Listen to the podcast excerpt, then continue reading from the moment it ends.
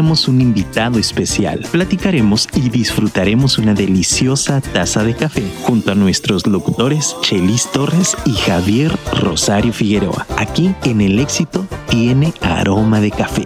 Comenzamos.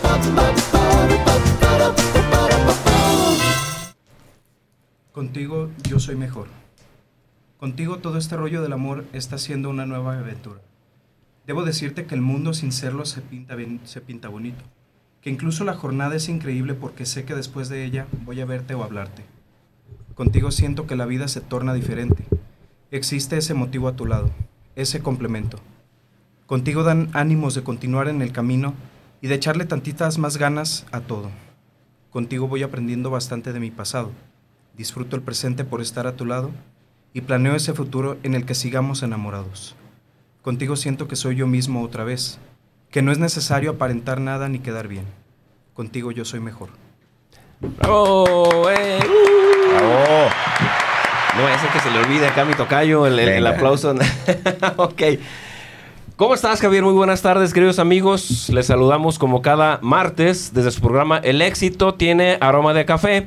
Hoy escuchó usted en una voz diferente el fragmento que estábamos leyendo previo al programa, porque pues bueno, ya, ya se dará cuenta usted en un rato más si no nos está viendo. Si nos está viendo, pues ya, ya supo quién está aquí con nosotros eh, en, en, en, este programa engalanado, Javier, con un... Con un Hace mucho que no teníamos un, poeta aquí en el programa, ¿no, Javier? Sí, exacto. La verdad es que Chelis, muy agradecido, muy agradecido de, que hayas sido tú el principal artífice para que esta entrevista se lleve a cabo. La verdad me siento muy contento, muy emocionado, porque cuando hablamos de alguien que escribe como escribe nuestro invitado, hablamos de alguien que necesariamente debe tener algo grande en el corazón. Esto no es obra de la magia, es, es, es que uno escribe lo que uno tiene en el interior y las letras son el reflejo de lo que hay en nosotros. Leer lo que él escribe es darnos cuenta de su alma, darnos cuenta de su espíritu, darnos cuenta de sus sueños, darnos cuenta de lo que él proyecta. La magia de un poeta es que él puede ver el mundo a través de lo que escribe y nosotros podemos ver su mundo a través de lo que él escribe. Así es. Cuando haces poesía, para mí la poesía es algo grandioso. Yo crecí entre poesía, soñé, aprendí a soñar gracias a la poesía y por eso me entusiasma mucho tener a este invitado esta tarde.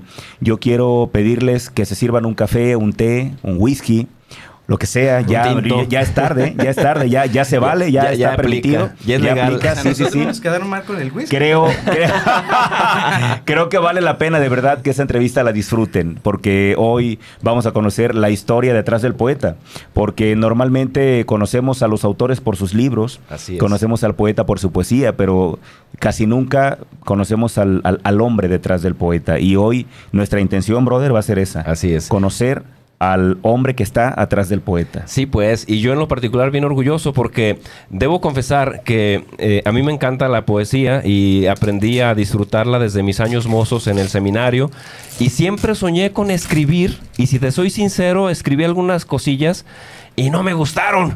la neta, no me gustaron.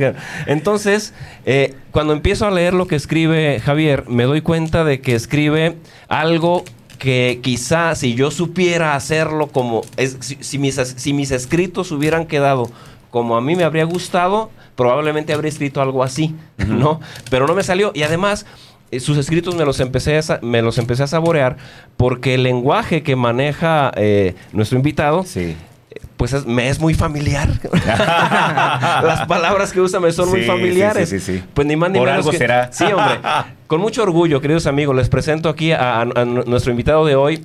Pues bueno, disculpe usted el nepotismo, ¿verdad? Pero ese es mi, es mi sobrino. Se llama ni más ni menos que Javier, Velázquez. Velázquez. ¡Bravo! Gracias. Hijo de un primo que así se llama, querido por mí, que bueno, años hace que no nos, que medio nos dejamos de frecuentar, pero no nos hemos dejado de querer. Esa es la verdad, nos queremos y nos queremos bien. Entre, entre familia así nos acostumbraron a los, a los Velázquez a, a querernos bien, ¿no? Entonces no nos vemos como quisiéramos, pero siempre que nos vemos, nos vemos con mucho gusto y como si no hubiera pasado un día El sin tiempo. vernos, ¿eh? Ok, de acuerdo. Porque nos cotorreamos igual, o sea, Bien. no- nos queremos bien. Entonces, pues, yo orgulloso de, de- de estar aquí acompañado hoy por, por el buen Gracias, Javiercillo, que yo lo conocí. ¿Javiercillo le dicen? No, no, ¿En, no, en la Javier, familia? Javier, no, no, no. ¿Nos vas a decir su apodo en la familia? Es que no me lo sé. Yo lo dejé de ver así. Oiga, tío, pero creo que sí es ese. Sí, Javiercillo. Javiercillo, pues, Javiercillo. yo creo que es en que la como tu familia papá me es Javier, así. es natural que te digan Javi Sí. o Javiercillo, ¿no? Exacto. Entonces me ganó el subconsciente y lo más seguro es que sí. Javiercillo. Muy Entonces, bien. volvemos a lo de las palabras. Entonces, si se identificó con las palabras, Sí, sí. ¿será que seremos parientes? Sí, de veras, de veras. El lenguaje de él es, es un Ya. lenguaje sumamente conocido Sí, para de mí acuerdo. y muy familiar. Bueno, antes de comenzar la entrevista, quiero agradecer a nuestros queridos amigos de Sabe. No sé si ustedes han podido ir a comer ahí. Ellos son muy buenos amigos de nosotros. Y hoy precisamente estuve comiendo con ellos y tenemos unas bebidas deliciosas por parte de ellos. Sabe es un restaurante de mariscos que está en varias partes del país. Y aquí en Guadalajara también hay tres unidades. Y bueno, esta bebida es de cebada, no es cerveza, es un agua de cebada.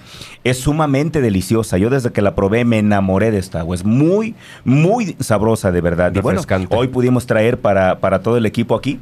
Y es lo que estamos degustando. Mi brother, empezamos porque luego el tiempo no nos alcanza. Sí, pues, Tú lanzas siempre la primera pregunta, pero ahora es tu sobrino. Sí. Lo hago yo, lo haces tú. Aviéntatela tú. Venga. A la Javier, Porque debo Sí. decirte, Sí. tenemos años Sin- sí, ok. También para ti va a ser- también para ti va a ser conocer, es- perfecto. Para mí es reconocer. Bueno, Somos, Vamos. de- somos algo desconocidos en este momento. Sí, sí, sí, nos sí, sí, sí, frecuentamos en Facebook, pero Vamos a, a conocer, vamos a intentar conocer la historia del, del hombre atrás del poeta. Al poeta creo que lo conocemos muchos, pero al hombre probablemente no tanto. Mi querido Javier, me gustaría que nos platicaras, obviamente ya sé que eres tapatío porque eres familiar Sí. de Chelis. Me gustaría que me platicaras un poquito de tu infancia, tus orígenes, que me platicaras, por ejemplo, tus papás, quiénes son, a qué se dedican, cuántos hermanos tienes, como este origen para entender de dónde surges. ujú, muy por bien. favor. Mis padres, Irene y Javier, eh, mi papá, mis papás los conoce muy bien mi tío Chelis. Sí, sí, cómo no. Este, de hecho, platicamos ahorita un De- ratito. desde que eran niños, Sí, los seis hermanos, el Sí, Javier. exactamente. Eh, tengo eh, seis hermanos. Yo soy el, el hijo siete también. En- bueno, la verdad es que eh, siempre hemos vivido en donde mismo, en Tonalá, Jalisco. Somos orgullosamente tapatíos. Sí. Eso es una... Yo creo que es algo que nos identifica a los tapatíos. Creo yo que el romanticismo está en Guadalajara. Tenemos una característica muy interesante los tapatíos y, y- y creo que en, en mi familia hay muchos que les encanta la música, les encanta la poesía, les encanta el tema cultural y yo creo que de ahí estamos Ok. haciendo ahí pues todo este tema para nosotros. Eh, mi infancia fue así, fue, fue prácticamente vivir en Tonalá. En realidad nos criamos en, en rancho, como dice la canción, yo Sí, soy sí, de sí. rancho. El rancho de la Cruz. Sí, señor, yo soy de rancho. Exactamente. Antes de que fuera lo que es ahora la colonia, pues sí. ya es grande, pero, ya- pero antes sí era rancho y Sí, me consta. claro, sí, sí, sí, Hoy sí. ya es una ciudad Sí, prácticamente. ya es una ciudad Tonalá. sí. Sí, es sí, es sí. toda una ciudad. Nosotros nos tocó el rancho prácticamente, nos. Nos criamos al lado de familia que venía de rancho. ¿Te tocó cuando mi tío Lupe todavía tenía sus granjas de puercos? No, ya no te tocó. No, ¿verdad? pero me contaron las historias. Sí, sí, también, ok, ok. Pero sí, tíos con, eh, con granja, con, con animales, con siembra, Sí, sí, todo, sí. todo es lo que nos Ujú. tocó a nosotros. Entonces, la verdad es que no me puedo quejar, fue una infancia muy bonita. Eh, una infancia llena de, pues yo creo que mucho, un tema familiar muy, muy bonito. No me puedo quejar. Platicamos ahorita, tío, Sí, de, sí, sí. de todo lo que vivimos en cuando yo pues, era niño. Mi tío ya estaba este, en otra etapa, pero él sabe lo, lo unida que era la familia, lo, que nosotros vivíamos como niños. Y creo que fue muy bueno. Oye, para ya comenzar a adentrarnos o acercarnos un poquito, tener como aproximaciones a quién eres hoy. Normalmente las personas que han venido aquí, cuando les preguntamos si son, por ejemplo, locutores o son empresarios o son cantantes o son artistas, la mayoría nos dice que cuando eran niños jugaban a eso. ¿Tú desde muy pequeño descubriste que querías dedicarte a esto, que querías hacer poesía? No. ¿O no? La verdad es que no. Este, digo, soy, soy abogado también. Eh, y, y me han preguntado lo mismo también de si, oye, ¿tú soñabas con ser abogado de Ajá. niño? No, la verdad es que yo Ni no abogado ni poeta. No. ¿Te La- acuerdas cuando eras niño qué querías? Ah, ah, yo creo que como todos los niños eh, tenía las inquietudes de, ah, quiero ser policía, quiero ser bombero. Como las normales quiero de un ser niño. médico. Ajá, y- Futbolista, y- porque le hace- le hace el Ah, fucho. Ah, también sí, me, sí, me sí, encanta sí, el sí. fútbol, sí. Yo creo que la- el sueño frustrado de todos los niños futbolistas, Sí, ¿no? Quiero sí, ser futbolista, sí, sí. sí. Sí, y el Ajá. pendiente de la novia ya me di cuenta que de Ah, repente- ahorita, ahorita, le vamos a Porque preguntar. es, es, es, es broncudo. Sí, el- el- ahorita. sí, ah, Los Velázquez así Velázquez. somos. Ya Sí, me o han sea- quemado, ya me han o, o sea, quemado. no es nada más, no eres nada más tú. No, no, Ah, no, No, bueno. no, es, es- Es de es de familia, es de sí. familia. sí. Yo entiendo a mi tío por eso, Ah, porque es ok, de familia. bueno. No, pero no, la verdad es que no, nunca lo, lo planeé, nunca lo pensé. Este, de niño, yo creo que fue un poco más general el tema. Eh, yo veía a mi papá, mi papá eh, le gusta todo el tema de la construcción. O sea, mi papá hace y deshace una casa. Si quieres ver una casa eh, realizada con puro ladrillo, pero bien hecha, parejito, que puedas dejarlo así sin enjarrar, recurre a mi, a mi primo Javier. ¿eh? Ok. Sí, él es, exactamente. No, no, no, él es no. el crack adecuado. Exactamente. Entonces, creo que de ahí también a mí, creo que a mi hermano Osvaldo, que debe estarnos escuchando también, nos empezó a gustar mucho el tema de la electricidad, el tema de la construcción, Ok. todo esto. Pero no, en realidad, en la vida habría imaginado que me iba a poner a escribir. Excelente. Sí. Para acercarnos todavía más, ¿en qué momento te das cuenta tú que, que te- como que necesitabas? Porque no sé si es una necesidad, me gustaría que me, que me explicaras eso. No sé si es una necesidad para ti escribir poesía. No sé si es algo que tú sientes que necesitas plasmar en letras. No sé cómo podrías platicarnos en qué momento tú sientes como ese llamado. Explícame qué es, porque a lo mejor no lo estoy expresando bien.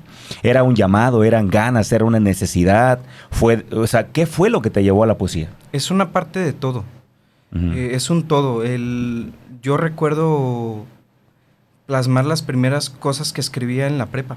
en la preparatoria. Bien. Sí, de hecho, recuerdo... mm, ¿Qué lo provocó? ¿Un gran amor? ¿Qué lo provocó? ¿Una decepción? ¿Qué? De todo. De todo, un poquito de todo. Un poco de todo, sí, pero recuerdo, no sé, aquellos ayeres, pues estaba un poco más joven, eh, haberle escrito algo a alguien, algún amigo, alguna amiga, este, a alguna novia, o sea, recuerdo nada más algunas cosas, incluso recuerdo haber tenido una libreta, no sé qué le sucedió, no, no me acuerdo, Ok. pero en la prepa es Ahí- donde ahí empiezo a ver que, que se me daba eso de empezar De a redactar un texto largo, a lo mejor Ajá. un mensaje largo, y empezaba a ver que a veces si pues, le voy a mandar un mensaje a mi amigo que se siente mal y empezaba a salir una redacción y, me daba cuenta que el mensaje le servía. Entonces yo decía, ok, pues eso me salió y yo, yo siento que eso es lo que tú tienes que escuchar y, y veo que te ayudó. Entonces, sí. sí, sí es parte de una necesidad. Sí parte a lo mejor de una necesidad de, pues déjame sacar lo que traigo aquí. Este, pero también a veces me servía de como una manera de expresión. Ujú. Eh, de hecho, en el libro lo digo, o sea, a veces yo no encontraba la forma, no, nunca se me dio muy bien hablar con la gente. Era un poco, siempre fui muy tímido, me, me costaba trabajo y yo no hilaba mucho las conversaciones. Quizá por eso escribías, ¿no? Exactamente, entonces me ayudaba el decir, ok, yo no, no sé cómo decírtelo, pero a ver, déjame Te lo escribo escribo. esto y ten. Excelente. Y creo que esa era la forma, entonces es un poco de todo. Sí, oye, alguna vez Carlos Cuauhtémoc Sánchez, cuando contaba su historia, este escritor famoso y polémico al mismo tiempo, él hablaba de que a, a él le incomodaba mucho porque una vez que sus textos cobraron relevancia, la gente le pedía que hablara. Y él decía, carajo, por eso escribo, porque no quiero hablar. O sea, ¿te ha pasado? ¿Tú, tú declamas? ¿Declamabas en la, en la, en la preparatoria? No, nunca me animé. Nunca En la prepa todavía era tímido, no mm. Apenas me hacía de amistades y todo, pero era muy cohibido y era muy cerrado mi círculo. Nunca me gustó, de hecho no me gustaba exponer, no, no, no me gustaba estar frente a un público. Yo creo que esto lo empecé a desarrollar un poco más ya en la universidad. Ok. El hablar en público, de hecho tomé mis cursos de oratoria, este, me hice orador Para poder después. declamar. Exactamente. Bueno, no declamar porque en realidad nunca lo he hecho. ¿Nunca has No, leído en público tus poesías? no, nunca. Ok. ¿Ves? Qué curioso. Ahora entiendo. Qué curioso. Al, al que no le gusta hablar, le gusta escribir. Y al que no, le, al que no sabe escribir, le gusta hablar. Sí. O- oye, quiero, quiero de una vez avisarle, ¿qué les parece si hacemos esta dinámica? Para que sea democrático. Miren, Sí, sí, sí. eh, eh, Javier Velázquez nos trajo aquí su libro, véanlo, es una maravilla.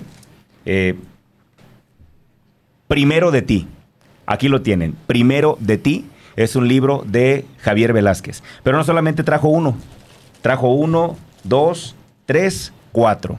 Para que esto sea democrático, se los vamos a regalar, si no tienen inconveniente, Sí. a las primeras cuatro personas, así, porque si no después se vuelve un caos. Sí, sí. A las primeras cuatro personas que escriban algún mensaje, lo que sea, hola, estás guapo, lo que quieran decirle a Javier. Pero a partir de ahorita, ¿ah? ya No, ahorita, no, a partir no de que- no ahorita. que ya no, no, no, no. No, pero además, pero además va a ser en el WhatsApp. Ok, en el de ¿ok? cada, va. A ser en el. WhatsApp. Lo vamos a manejar de esta manera.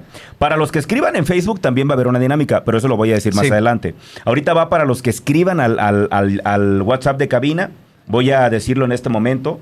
El eh, WhatsApp en cabina, el número en cabina es el 33 33 19 11 41. Va de nuevo. 33 33 19 11 41. Empiecen a escribir, por favor. Manden sus mensajes a los primeros cuatro que lleguen. Les vamos a regalar a cada uno uno de estos libros. Les vamos a explicar al final cómo le pueden hacer para venir por ellos.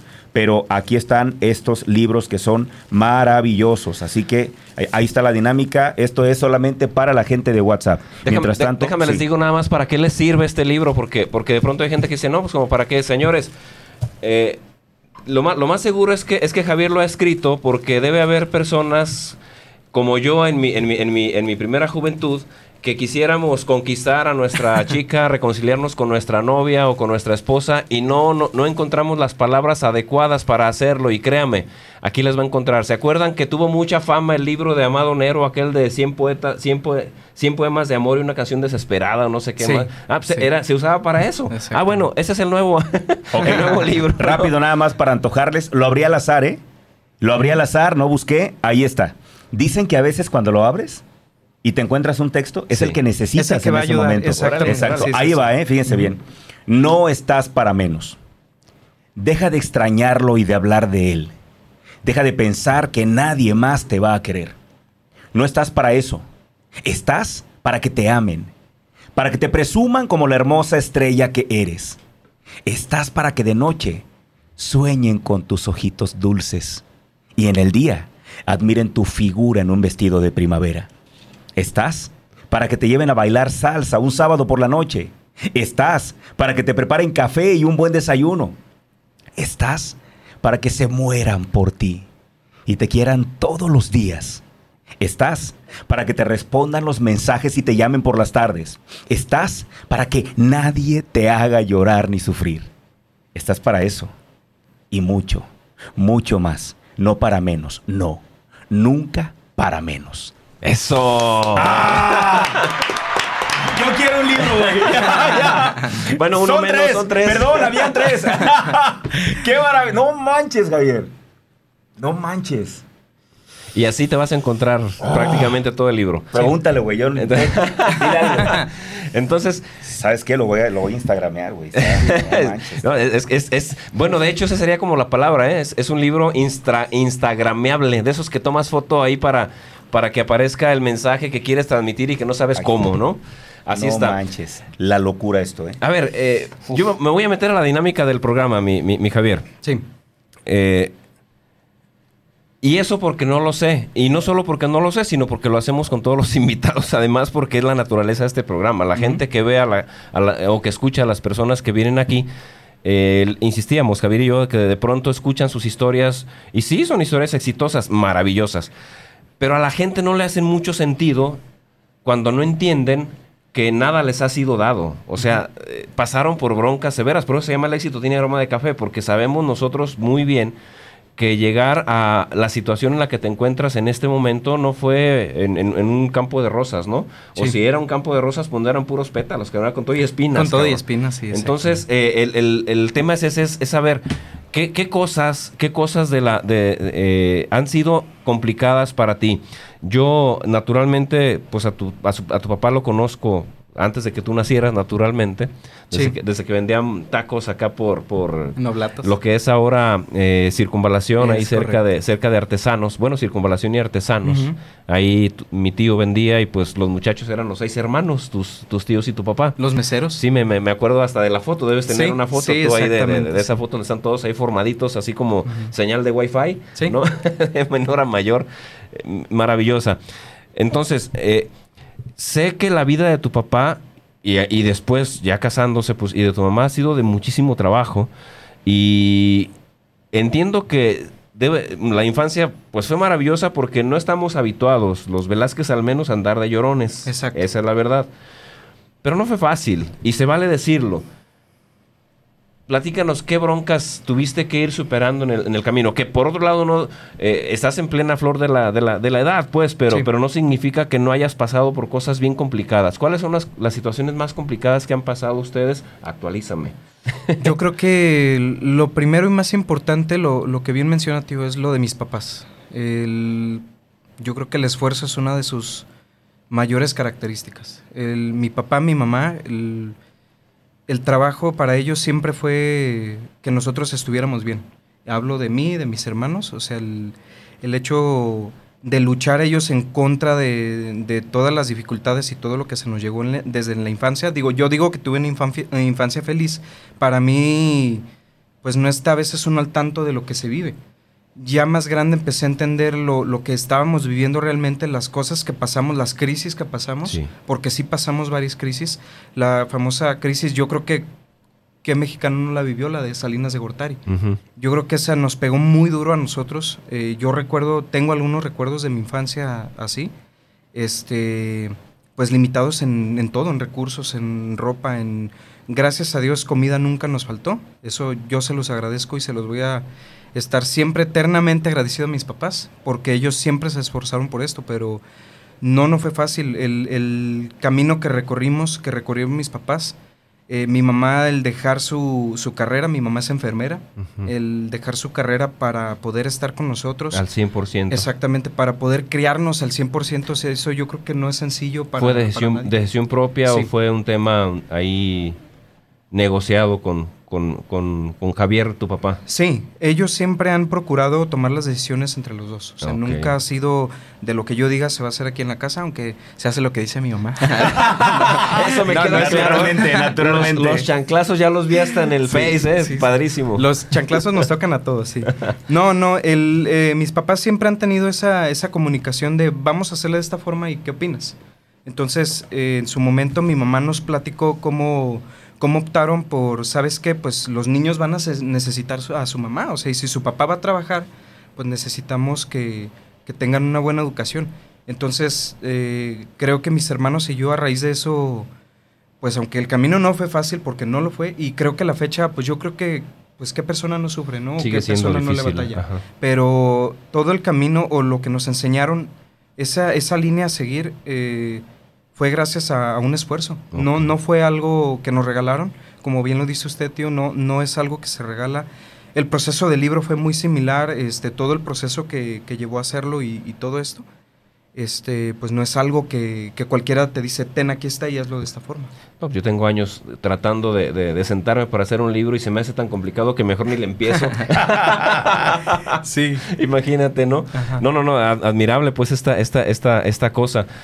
Me acuerdo, me acuerdo sí de, de- de muchas circunstancias que pasamos muchos y pasamos yo creo que todos. Eh, sí me acuerdo, es más, déjame te digo, este, yo me acordaba mucho de tu papá cuando iba de pronto por ahí a, con, a con mi tío, a con el papá de tu papá, Sí. allá al, al- al- al Llano Verde. Me acuerdo, me acuerdo cuando iba caminando que en principio me acuerdo cuando tu papá trabajó en una construcción que está ahí cerca de donde está la caballada, la, la- la granja donde este, tienen caballos. Sí, ¿no? sí, sí, sí. Hay una o dos antes, no me acuerdo dónde es. No sé si se conserva todavía, pero muchísimos años se conservó. Y por eso es por lo que yo le decía a Javier el- el- el- lo chingón que es tu papá para ese tipo de cosas, porque así se conservó muchos años. Sí. Es un, un muro ahí. Y me acuerdo que tu papá, no sé si lo hizo todo o él ahí estuvo trabajando y, y, y, pues, lo que se ve es lo que él hizo. Sí. ¿no? Y yo siempre que pasaba por ahí, porque yo también fui albañil a los 14 años, ¿no? No albañil peón, de albañil no llegué yo a, a- a dominar el- esa onda, ¿no? Eh, pues eh, para mí era como representativo de- de- de- del esfuerzo porque yo pasé por ahí y sé las chingas que eso representa. Sí. Porque es una madriza la que... Sí. Y, y- y además tu papá se la sigue llevando porque si bien no está directamente involucrado en el tema de la bañilería ahorita, pues el tema de mantenimiento en donde estés no es algo fácil, ¿no? Exactamente. Y sé que él tiene añales en tema de mantenimiento, entonces, pues bueno, le, le- le parece que le entendió bien ese tema, pero no es, no es un tema, no es un tema facilito y son unas verdaderas chingas de sol a sol. Sí. Y me queda claro que él se aventó en ese, en ese ámbito muchitos años Sí. de, de la, de la albañilería, no fueron pocos. Y, y por otro lado, también en, en épocas en las que, bien lo dijiste, la chamba no estaba fácil, no había trabajo en cualquier... Y la construcción suele ser la que más eh, batalla de pronto para eso. O sea, tienes un hay un problema económico y lo que para es la construcción. Sí, como que es donde todos se la piensan más de, pues Sí. esto ahorita no es tan necesario. Entonces sí, sí me queda claro que eh, no lo quieres decir, pero y, y aparte y está bien, pero pero sí, sí tenían para comer, pero no. Yo creo que frijoles, Sí. porque no era así como que ah eh, y aparte no eran poquitos. ¿Cuánto, qué, qué edad se llevan entre tú y tus hermanos? Mi hermana, la más grande, y yo nos llevamos un año. Sí, Exactamente, pues, sí, un sí, año. sí. Este, nos llevamos entre tres años, cada quien, o sea. es- Promedio. estamos, sí, así como decía ahorita que tiene la foto mi abuelo de mi papá y mis tíos así en como, como el wifi, así estamos nosotros. Ajá, ajá. De hecho, así estamos iguales, o sea, nos estamos viendo Escalonados. en escalón. Ok, Exactamente. ¿me Sí. permites? Sí, sí, sí. Sí. Yo voy a regresar al, al- al- al- Es que la verdad me quedé, mis amigos, me quedé en shock. Estaba embelesado este La verdad es leyendo que poesía. Ya, no, ya no, vamos es a que mandar allá a lo que pasa es que volví, volví a abrir el vo- volví a abrir el, el libro en otra página Ajá, y fue exactamente el mismo efecto. ajá. Entonces es impresionante lo que escribes, hermano.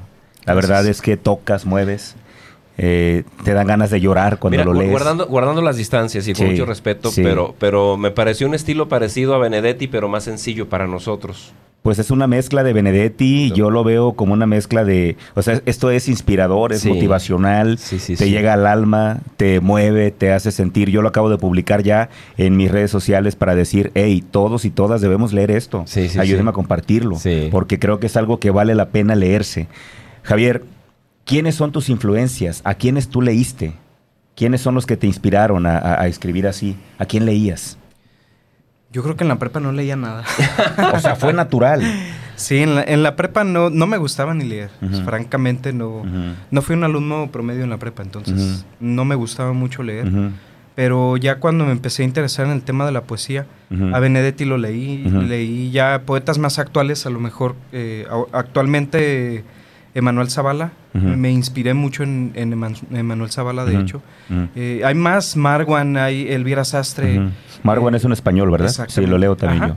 Eh, Elvira Sastre, que también es española. Hay muchos escritores que eh, de hecho son más jóvenes que yo, que van empezando ahorita. Alberto. Velasco es uno que de hecho es amigo mío. Sí, he visto algunas, ajá, algunas publicaciones de él, sí. Y eh, me, me he ido más por escritores como más naturales. Ok, ok. Hay escritores o hay poetas muy, muy poéticos, vale la redundancia. Muy re- rebuscado. ¿no? Exactamente, que usan un, un idioma, pues así, rebuscado. Muy elevado, pues. Y, y, yo decía, bueno, la, no es malo, el escrito es bueno, pero yo siento que se, como que se salía mucho un contexto. Entonces yo decía, es, tiene uno que ser algo que se aterrice, que sea aterrizado a lo que vamos, eh, a lo que se está pensando. Si, si yo lo estoy pensando así como me está llegando, así hay que plasmarlo. No, no hay que buscarle tanto, Ujú. ¿cómo le cam- cambiaré esta palabra para que no suene tan populacho? Sí, Mm. Porque yo en ocasiones, yo me tacho de, de que fui muy populacho hasta con algunas palabras. Porque mm, llego, digo, tengo su- eh, algunos seguidores que son sudamericanos que me preguntaban, oye, ¿qué, ¿Qué es signi- eso? ¿qué significa Ya. esta palabra? Esas son las palabras que a mí me gustan. Sí, se- O sea, exactamente. metías, Me metías palabras como del uso popular que Exactamente. se dice en el barrio. Incluso hasta palabras que en, en mi colonia se acostumbraban. Que yo he llevado palabras a otros lados que dicen, ¿qué, es, ¿qué significa eso? O sea, y aquí mismo en, en México. Ok. Javier, que, quisiera saber qué hay en la mente del poeta cuando escribe. ¿En qué piensas cuando escribes? Yo creo ¿Qué que te hay- lleva a, a escribir? Mira, alguna vez, déjame interrumpirte Sí. poquito, alguna vez conocí a Ben Ibarra Ajá. en una fiesta allá en Acapulco. Hasta ahí me voy a quedar, porque si digo lo que hubo en esa fiesta, ya no puedo En decirlo. corto me tienes que Exacto. decir. Pero, pero ah, conocí a Ben. Ibarra y Ben Ibarra decía algo interesante. Yo le preguntaba esto. Le dije, oye, ¿cómo escribes tus canciones? Y dice, no hay un lugar para escribir. Exactamente. O sea, la idea te puede llegar en el avión, en el baño, en el restaurante, dormido, y te paras a escribir en ese momento. Exacto. Porque si no, se te va la idea. ¿Cómo es el, ca- el proceso tuyo para crear la- lo que escribes? Eh, me voy a escuchar repetitivo, pero es igual. ¿Así, lo, así Eh, es? Platicábamos un Sí, poco, ¿verdad? ajá, También de Antes eso. de le- empezar. antes de empezar estábamos platicando y yo le decía eh, a mi tío que es, son momentos. Y a veces son momentos tristes, son momentos felices, son momentos O, o simplemente, eh, Claudia, mi novia que nos acompaña aquí, eh, le he platicado que de repente es una idea y me ve sacar el celular y escribir algo, una palabra, una frase o algo, y, me dice, y le digo, para el rato. Y de ahí desarrollas. Exactamente. Y, a veces digo, ah, tengo la idea, ya, ahí está. Y me tocó estar dormido y despertarme. Estar dormido y, y, es- y escribir algo en mi ¿Pensaste cabeza. algo? Y despertar ¿Soñaste y algo? Y tomar el celular. Ajá. Bien. Ajá, cosas así, Ajá. o sea, y a veces son circunstancias. O sea, te puede mover cualquier cosa, o Sí. a- a- algo que tú creas que es una injusticia, te puede llevar a escribir. ¿Algún acontecimiento mundial, no sé, Sí, claro. la guerra, por ejemplo, te puede llegar- te llevar a escribir? Al- algo que te cuente un amigo, te puede llevar a escribir? Algo que vivas tú. O sea que lo que está aquí no necesariamente es autobiográfico. Este libro es, es este es un compilado de, de vivencias, no mías nada más. De hecho, En general. si me, si me hubiera dado la tarea de poner el, en cada pie de, de poema eh, a quién se lo escribí, creo que casi para todos tengo algo.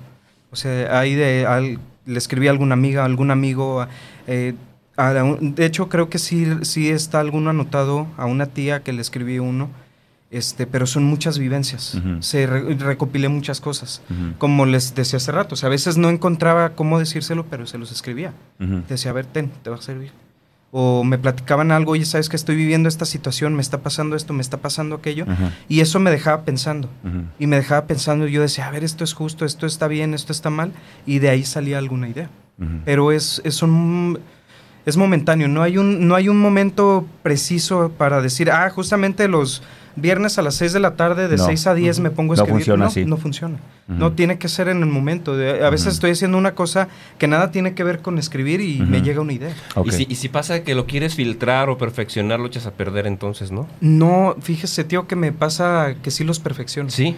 Eh, a veces los escribo Es que tal cual como me están cayendo. Sí. porque- Sí, sí, sí, sí. Digo, sí, sí. Me, me caen así y empiezo a, a hilar palabras o lo que sea, lo plasmo y lo dejo. Y después lo veo y me digo, no, no me gusta. A Ok. ver, Ok. déjame, le doy más, contexto. Y Chingón. los he cambiado. Y algunos sí tal cual, como los he escrito, los subo. Ahí se quedan. Ajá. Ajá. Pero es muy variable, no, hay un no hay una directriz. Ok. No hay. Eh, creo que creo que menos para la poesía, no hay una directriz. Me imagino, espero imaginarme mal, me imagino que poetas como tú puede que sean criticados por estos poetas, no sé cómo podría llamarle, puristas. Sí.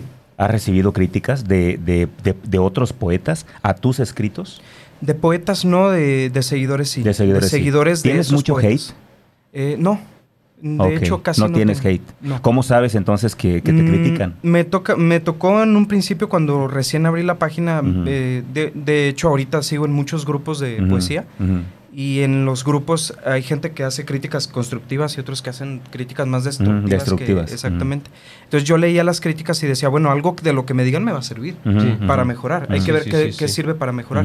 Pero ellos usaban comparativas. No, es que tú cómo te vas a comparar con tal escritor que lo hace así, que tus palabras y, que, y que lo que tú estás escribiendo se parece mucho a lo que escribió Mm. fulano de tal y... Que plagiabas, te decía. Exactamente. Se me tocó algunas, algunos comentarios así. Yo decía, pues ok, ya leí el escrito, pero no se parece No al se mío". parece. Y creo que la- el contexto de él es diferente al Ujú, mío. ujú. Pero no en general, Ujú. no, de hecho, de ningún poeta. Al contrario, creo que los poetas han- son más, o al menos con los que yo me relaciono, Más somos más este, unidos en ese sentido. Que dicen, no, que Se tú- apoyan. Exactamente, tú escribes en este sentido, qué chido, yo lo hago por este y pues, a todo dar. Ujú. O sea, lo- me gusta lo que escribes, o no me gusta, o lo comparto o no lo Ujú. comparto, pero no, en realidad no. Ok. ¿Tu, ¿Tu poesía va dirigida a alguien? ¿Tú le escribes a quién? ¿A la mujer, al hombre, al chavo, a la señora? ¿A quién le escribes? A todos. A todos. Sí. Ok. Este libro va más dirigido a, al- a la mujer y al amor propio. Sí, este que leí me parece que va totalmente dirigido a la mujer. Exactamente. Y, y va mucho al amor propio también. Este, de hecho, en el libro lo digo, hay, escuché tantas historias que me di cuenta que el amor propio es algo que nos falta. A todos. Yo creo que el- en su momento yo, no nada más yo, las historias que me contaron y las que yo viví, no, me hicieron darme cuenta que pues que estábamos medios echados a perder, o sea, que, que no nos valoramos lo suficiente. Entonces, muchos de estos escritos van en, ese, en esa idea. Y muchos me dicen, oye, no manches, ¿a poco todo eso lo pasaste tú? No, son cosas que escuché. Sí, lo. Entonces, escuché y yo di un contexto o di una idea o, di- Ujú. o dije lo que pensaba, nada más. Ya. Pero sí, va en ese sentido. En una realidad en la que pareciera que al mundo poco a poco le deja de interesar leer, ¿cómo has encontrado un espacio? Como hay gente que no le gusta, hay gente que le gusta también. Entonces, el, yo creo que la lectura nunca va a pasar de moda. Es algo que siempre vamos a tener aquí. Y, y creo que el tema cultural, aunque está muy, muy por debajo de lo que debería estar, eso es lo que yo pienso, este, siempre hay personas que les va a gustar. Entonces, cuando yo recién abrí la página, esa fue la idea, el- la página que tengo en Facebook, esa fue la idea de, de decir, ok, si se identifican conmigo, está bien, está chido. Y vamos a seguirlo haciendo. Entonces, se dio buen resultado y lo seguimos haciendo. Oye, em, híjole, te la voy a hacer como la estoy pensando, Sí. ¿ok? Sin albur, ¿eh? Normalmente, bueno, ya me alburió Chelis. Me acaba de alburear en este momento. Acaban de ver que he sido víctima. Fuego amigo. Oye, Yo por eso los dejé. Sí, no, sí, sí, sí, sí. Oye, Javier. eh, recuerdo haber leído, no sé de quién, sinceramente, que el tema más complicado para alguien que escribe es lidiar con sus propios demonios. Sí, ¿Tú lidias con ellos? Todo ¿Y el cómo lo haces? todo el tiempo. Eh, los demonios nunca se van. Ujú. Yo en su momento, ¿Crees que los expías al escribir? sí, Ok, ok. me inspiran también. me Ok, inspiran, sí. ok. Sí, eh, yo siempre pensé que eh, cuando me rompí una, dos, tres, cuatro, diez veces en el tema del amor, por ejemplo, yo decía, pues mis demonios se van a ir y me van a dejar ser otra persona. No, nunca se van. Ok. Y de algún momento regresan y vuelven a tumbarte y te vuelven a decir, Ok. eh, sigo aquí, no, te, no me he ido, aquí estoy. Ujú. Y se lidia. No diría que es difícil porque creo que muchos de ellos me han ayudado a tomar esa inspiración también, pero se aprende a vivir con ellos. Tu, pues, tu poesía no es oscura, No, es luminosa. sí. Lo que yo acabo de leer me ha iluminado, me ha motivado. ¿no? En este libro sí. ¿A dónde, ¿A dónde quieres que llegue tu poesía? ¿Qué te imaginas tú? ¿A dónde quieres que esta poesía llegue y a dónde quieres que te lleve? Porque yo percibo que una vez que escribes y lanzas la palabra, nunca sabes hasta dónde va a llegar. sí. Pero creo que sueñas con que llegue a algún lugar. ¿A dónde te imaginas que va a llegar esto y dónde te imaginas llegar tú con ella? Yo creo que yo quisiera que llegara a las manos correctas. Ok, Nada más. ok. Porque en, en algún momento que yo le enviaba un escrito a alguien y le decía, creo que te va a servir, me decían, me sirvió. Creo, no, re- no creo recordar a alguien que me dijera, pues no me gustó, o no tiene nada que ver o algo. Entonces, yo siempre que escribía decía, ojalá que esto, esto que pasé, o esto que le pasó a fulano, a mangano, a perengano, le llegue a alguien que lo necesite. Entonces, lo mandaba, eh, o lo mando a la página, eh, ahorita la facilidad que nos dan las redes Las sociales, redes sociales. a llegar a todo el mundo, Sí. entonces, a mí me gustaría que llegue al que lo necesite. Ya. ¿Has participado en alguna expo de poetas internacional o, o algo así? No, es que no sé qué haya para los poetas. No sé si has ido a alguna feria de libro. Eh, Cuéntame si has ido a algún evento de este tipo. No. No, nunca. ¿Piensas lo, lo ir a que, algún? lo que he hecho es el libro solamente. Solamente. ¿Cuántos libros tienes? Este. Nada más este. Tienes un libro. Se está Es- trabajando Este es tu único libro. Sí. ¿Es independiente? Sí. Ok. ¿Cómo lo distribuyes? Mm, lo hago yo. Tú lo Me- distribuyes. Me apoya, ajá, me apoya Ajá. mi novia, me apoyan ahí mis Ok, hermanos. por redes familia. sociales. Sí. Digo, porque ahorita estoy seguro que le va a interesar a mucha gente Sí. y para que sepan cómo lo pueden obtener, ¿no? En la página pueden mandar mensaje. De hecho, hago publicaciones casi todos los días. Ok. Este, y ahí se les dan todos los Perfecto. detalles. Yo quiero, yo quiero plantearte algo y quiero tu autorización. Sí. Yo quisiera, le voy a platicar a Gerson, porque Gerson es pues el productor de mis contenidos, pero me ha movido mucho a mí lo que leí. Yo quisiera a partir de hoy, todos los miércoles, Luis, lo que publicamos los miércoles, en lugar de publicar lo que hago, que son textos pues motivantes así, quisiera leer un, un- un poema tuyo y empezar a, sub- claro, diciendo que es tuyo, Sí. pero, pero en mi voz. No sé, me identifiqué mucho con la letra y la hice mía. Lo que, lo que yo leí que tú escribiste, Sí. lo sentí en mi corazón, sentí que salió de ahí, ¿no? Entonces, me gustaría que me autorizaras a partir de hoy, cada semana leer un texto tuyo en mis redes sociales. Sí. Evidentemente, bien, bien claro que es tuyo, ¿no? Ajá. Yo lo voy a decir y lo vamos a escribir y te vamos a etiquetar para que la gente sepa que es tuyo. Pero me gustaría, si puedo, ayudarte a llegar a más gente. Sí. Porque creo que esto tiene que ser leído por todos. Me voy a regresar un poquito. Gracias. ¿Eras muy noviero? Sí. No te meto problemas, ¿verdad? ¿No te meto problemas? No, no. Luis, cancela el audio en cabina, por favor. No, porque ya lo Ajá, sabe. ¿no? ok. Ya, ¿Eras muy ya novio? se lo han contado. Sí. Sí, ok. ¿Las conquistabas Fui, con poesía? fui, fui muy enamorado. Ok. Creo esa era la, la palabra correcta Ajá. porque, este, sí, sí, era Ajá. muy enamorado. Sí. ¿para qué digo? ¿Las no? conquistabas con poemas? No, ¿No? Fíjate qué curioso. Yo esperaría que dijeras sí. no. ¿Nunca usaste el poema para conquistar Sí, a alguien? Pero Sí. yo creo que más recientemente. Ok, antes no. No, Ok. ¿A tu actual novia la conquistaste con poesía? yo creo que sí. bueno, me está diciendo que sí, creo que sí. Ah, ok, ok, muy bien. Eh, sí. Sí. Oh, ¿Ya, lo, ¿Ya lo cancelaste el audio? Porque vienen preguntas más, porque vienen preguntas más, este, más complicadas. Ok, sí, tengo dos mensajes, pues estoy esperando. ¿No? ¿Llamada al aire? ¿Me vas a conectar? A ver, Chelis, llévala. A ver. Va, Chelis, venga. Jálala. Bueno, bueno. Bueno, bueno, bueno. ¿Listo? A ver, tenemos una llamada al aire. ¿Sí? Ok. ¿Alguien está llamando? No sabemos quién ¿No? es. Yo no, no, no. No, no, sabemos quién es, no estaba preparado nada. Ajá. Eh, parece ser que es una ex. Mira los ojos de ¿Cuál, cuál es la terminación? No, no, ya, ya está. A ver, Chelis. Bueno, bueno. Sí, Buenas se tardes. escucha, ¿verdad? No se escuchaba, pero ya lo Ya, escuchamos. ya te Buenas escuchamos. tardes. ¿Con quién tengo el gusto?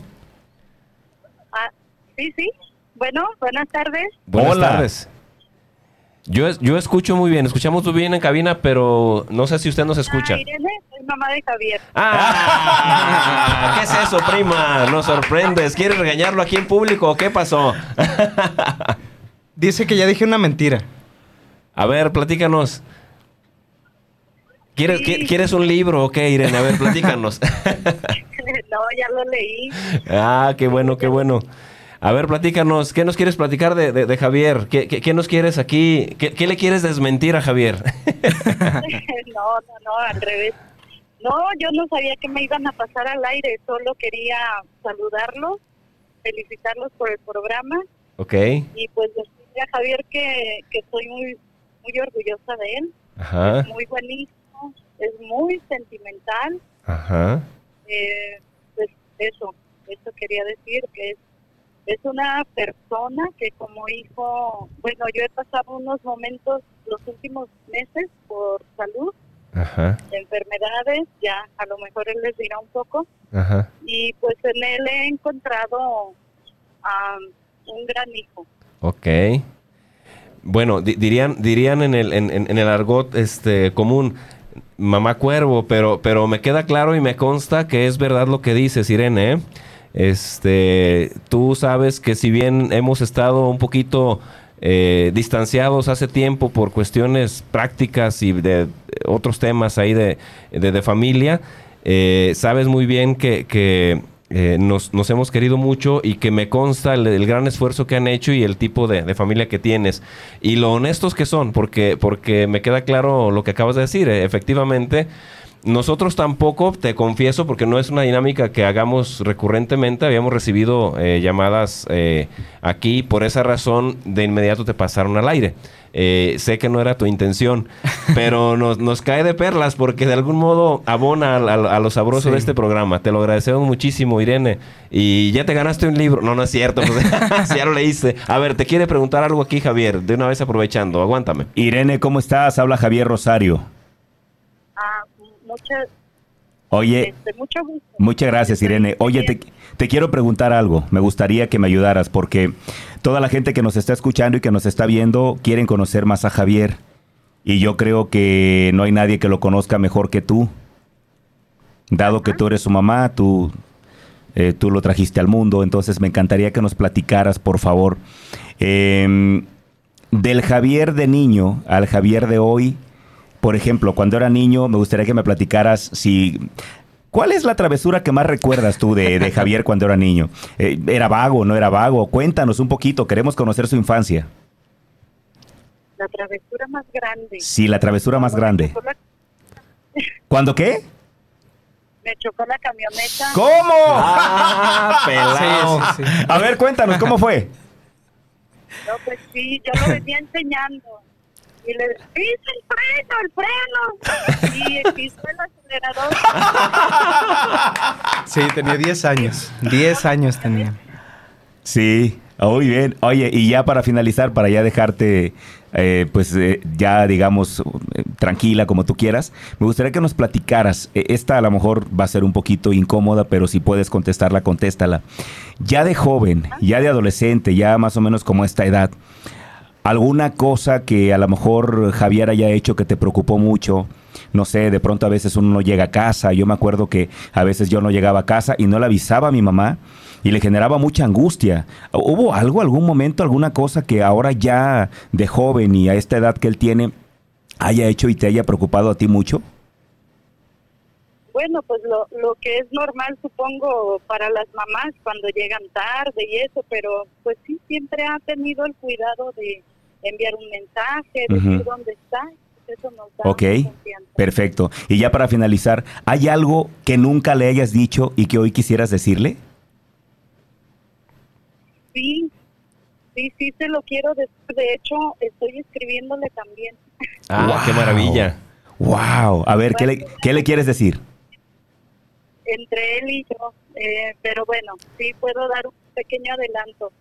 A ver. Eh, no, pues que estoy muy agradecida con él, como ya les dije antes, este, cuando él ah, fue enero, me dio COVID, o sea, se, se me vino bajo la salud. Y me abrazaba cuando me veía llorando. Mm, eso, eso es lo que a mí me sacó adelante y me fortaleció mucho. Entonces, pues decirle que lo quiero mucho y que estoy muy agradecida con él y muy orgullosa de él. Es lo que puedo decir. Uy, Irene, muchísimas gracias. Fíjate que con esto que nos has dicho, realmente todo lo anterior que hemos hablado con él en el programa carece de sentido, porque esto que nos dices tú prácticamente ya nos retrata perfectamente el gran hombre que es Javier Velázquez. Gracias, Irene, por tu llamada. Quiero robarles ya el tiempo. A ver, adelante. No, no. Ah, que- que ya- que ya-. ¿Ya? Ok, bueno. Ok, Irene, muchísimas gracias entonces. Te mandamos un fuerte abrazo. Gracias, prima. Sal- saludos al primo, por favor. Gracias, ma. Espero mi chanclazo llegando. Un abrazo. Muy bien. Bien, gracias por la llamada. Ay, ay, Javier, ay. vamos repitiendo el, el- el- el- el número Sí, de... a ver, rápidamente, nada más para los que todavía quieran ganarse uno de estos maravillosos libros que hoy nos trae como regalo Javier Velázquez. Tienen que escribir al teléfono en cabina que es el 33 33 19 11 41. Va de nuevo, 33 33 19 11 41. Y se pueden ganar, por supuesto, eh, el libro de, de Javier Velázquez, este libro que se llama Primero de ti. Si no escucharon el texto que leí al principio, prometo para cerrar, si me lo permiten, qui- quisiera en lugar de ahora el mensaje que diga el, el- el invitado, me gustaría leer otro texto. Sí, por La verdad es que son cosas im- impresionantes estas. Pueden ganarse el libro, ¿eh? aquí hay cuatro y, y- y pueden enviar su mensaje. Ya tienen el número ahí, así que por favor envíenlo. Para la gente que está en Facebook y que quieran ganarse algo, tienes el libro digital. Sí, ¿Cuántos puedes regalarnos? pues yo creo que los mismos. Sí, cuatro más. Ok.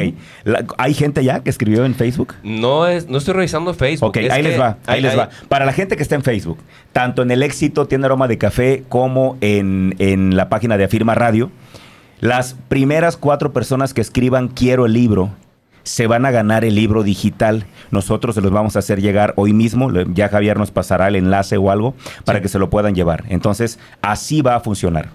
Aquellos primeros cuatro que en ambas páginas vamos a revisar tiempo, el tiempo va a ser determinante. Vamos a terminar, vamos a determinar por minutos y por tiempos. Los primeros cuatro personas que escriban en la página de Afirma Radio o en la página del éxito Tienda Aroma de Café y que digan quiero el libro, solamente eso, quiero el libro, les vamos a mandar el libro digital para que lo puedan disfrutar.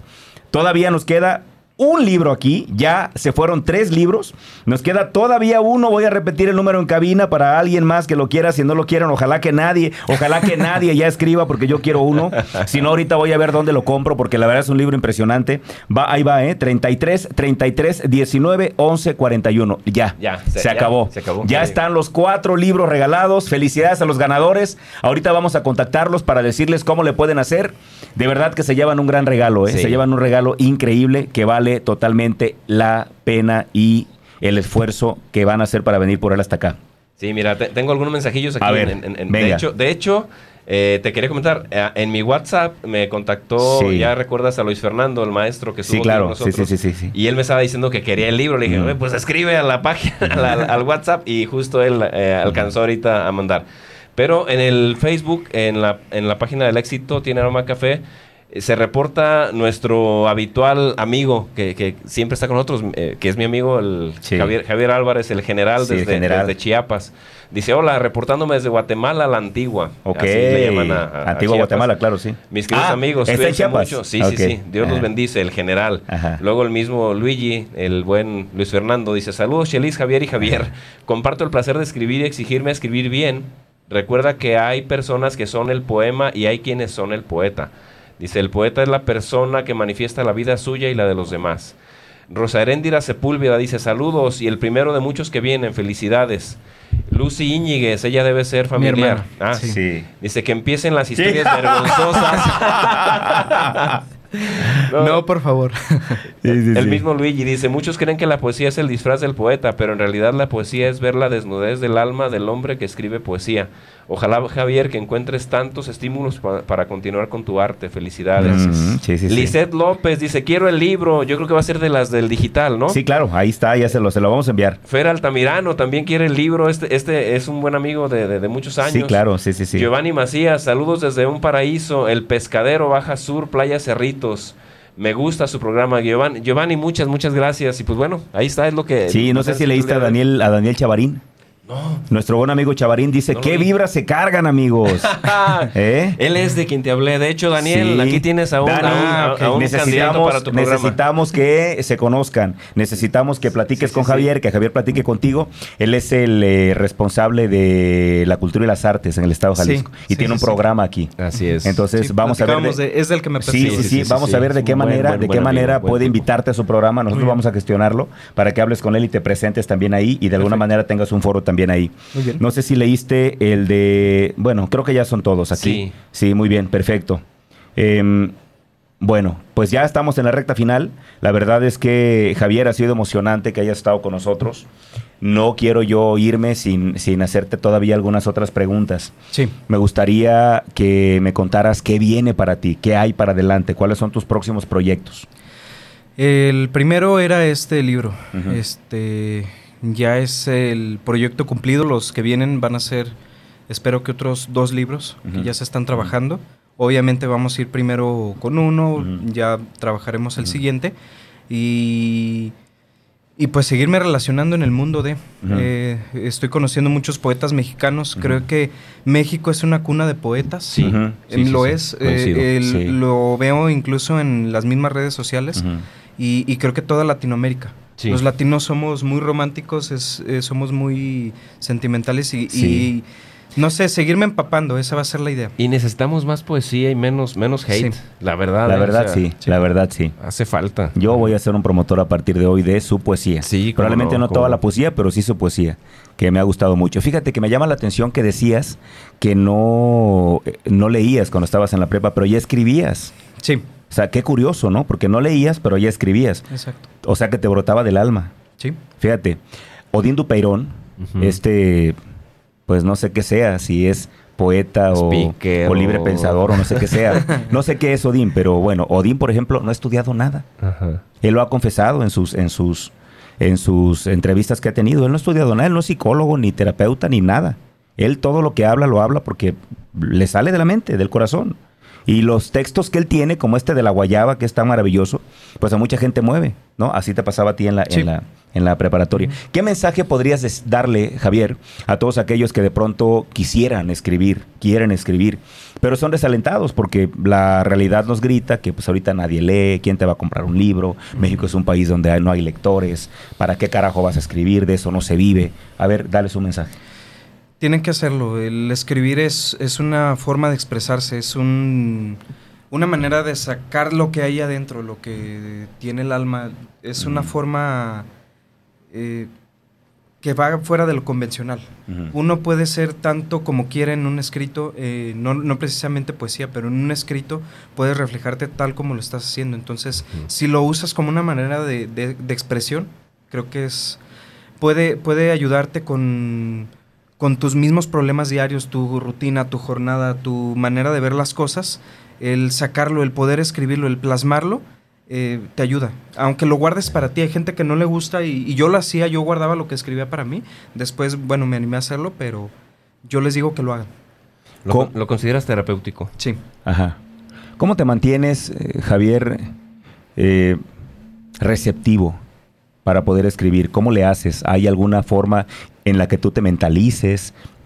Me gustaría también conocer como tu rutina, tus hábitos. ¿Qué hace un poeta? ¿A qué hora te levantas? Este, ¿Haces oración, yoga, meditación? ¿Qué ¿Sales a caminar y ahí te inspiras? ¿Cómo? ¿Cómo, ¿Cómo es? ¿Cómo es que te mantienes como tan receptivo para escribir de, de- de todo, literal? La lectura es uno. Eh, a pesar de que no leía y escribía, Ahora la ya lees. lectura, sí, la lectura creo que es base porque sí, nos sí. ayuda a Ujú. entender también la- cómo piensa otra persona y eso da inspiración también. No, y luego por lo que estudiaste, pues lees... sí, Sí o sí. sí, exactamente. ¿Y qué lees? ¿Qué te gusta leer? Eh, sí leo poesía. Poesía. eh, sí, eh, me gustan las novelas también. Eh, ahorita en este momento estoy leyendo El fantasma de la ópera. Ok. eh, y son textos fuera de lo mejor de lo que escribo, pero la lectura nos ayuda a abrir un panorama, entonces creo que es la lectura. Eh, los hábitos incluso para escribir, pues no, en realidad puedo ir en caminando en la calle y se me ocurre algo, puedo, como les decía, estar hasta dormido y, tener una inspiración así. Eh, oración sí, cuando puedo. Ujú. Eh, cuando tengo la oportunidad, lo procuro hacer en las mañanas, antes de comenzar Ujú. la rutina. En la mañana me gusta escuchar ópera también. Ujú. Eso me ha ayudado a escribir. eh, curiosamente, el- sí me ha relajado. Entonces, sí hay algunas cosas que ayudan como con la inspiración. Pero no, no podría decirles que los mejores escritos que tengo han sido por sentarme, este, escuchar ópera y tomarme un café. No es así, pero sí ayuda. Ok, alguna vez, alguna vez Ricardo Arjona, otro hombre muy criticado, decía, polémico. decía que ahora él eh, se siente responsable de cargar el peso de cada palabra que dijo, aunque ya no esté de acuerdo, pero la dijo. Sí. Él mencionaba eso. ¿A qué te compromete tu escritura? ¿A qué te compromete tu poesía? ¿Te compromete algo? No. Creo que el, si el receptor toma algo y le sirve, para mí es suficiente. Ok. Si, toma, si leen algo que dice, no, esto no me identifica, no me gusta, está, Está bien. bien. Pero Ajá. si toman algo que les gusta o les, o les sirva para un ámbito de su vida, está bien. Ya ganaste. Creo que ese es mi compromiso. Si hay algo Sí, que, sí, sí, sí. que les deje, si del libro les deja dos, dos palabras, dos textos, una vivencia, les queda y me dice, me va a ayudar en mi vida diaria, es suficiente para mí. Sí, sí, En sí. el caso mío, por ejemplo, que, que me dedico a dar conferencias, Sí. A mí me compromete, por ejemplo, el hecho de que yo diga algo en público y no lo viva. ¿No pasa eso contigo? No. Ok. ¿Por Eh, qué no pasa contigo? Me tocó, de hecho, hace 15 días, no Ujú. recuerdo, subí un escrito muy similar, que lo platicaba con mi novia, que yo le decía al- eh, que hay muchos que me dicen, es que tú vives en un sueño, vives en una fantasía. Una burbuja. Vives en un mundo decía, aparte. ¿Por qué? Y me decían, porque tú hablas de cosas que no existen, Ok. de, de- escribes de cosas que ya no se dan, de cosas que están fuera de lo común. Ajá. Y yo decía, bueno, pues yo sí las vivo.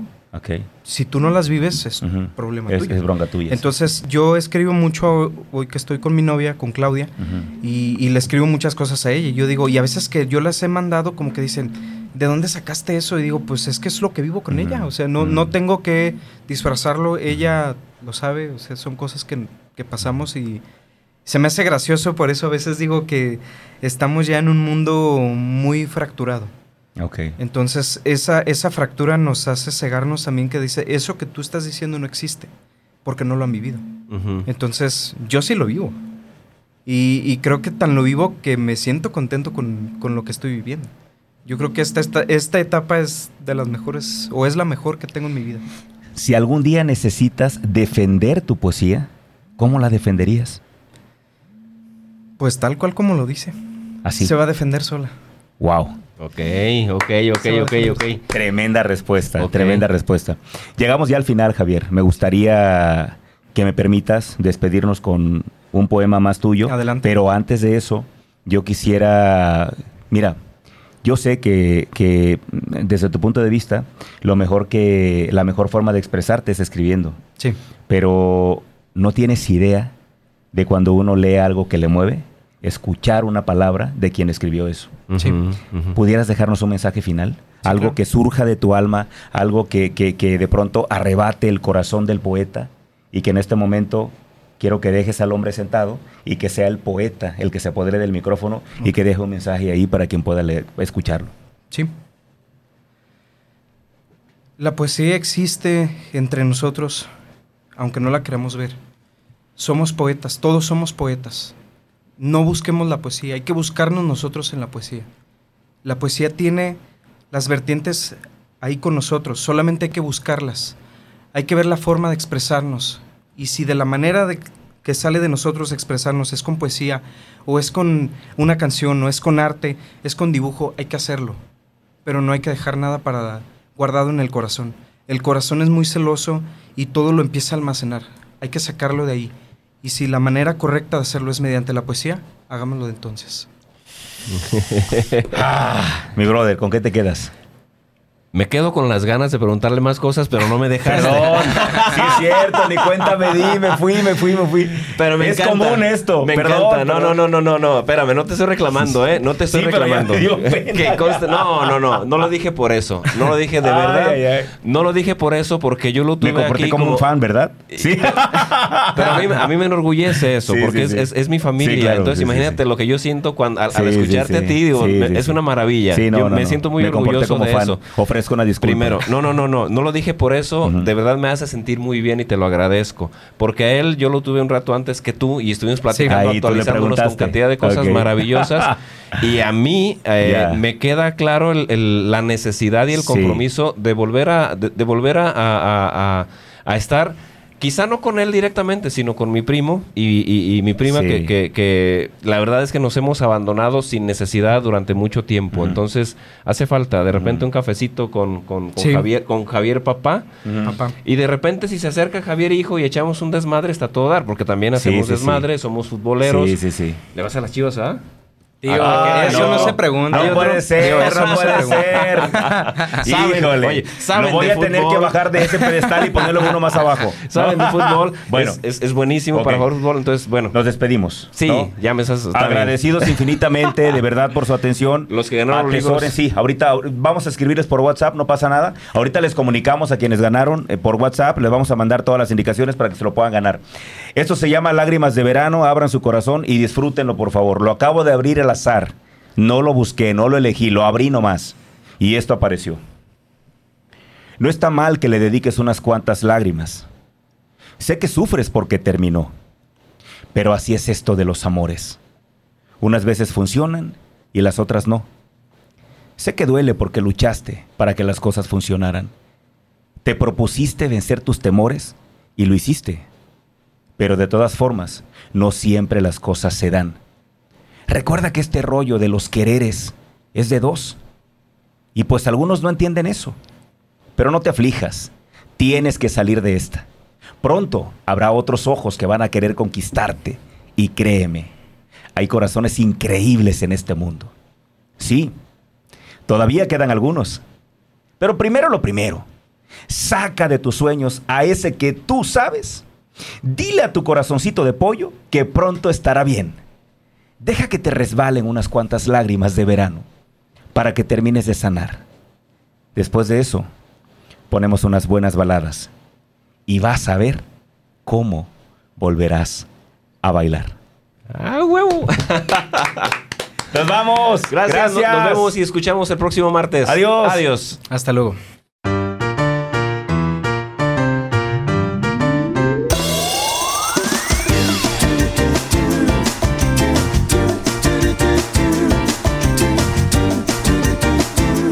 Gracias por acompañarnos hasta el último sorbo. Te esperamos en nuestra próxima emisión el jueves en punto de las 9 de la mañana.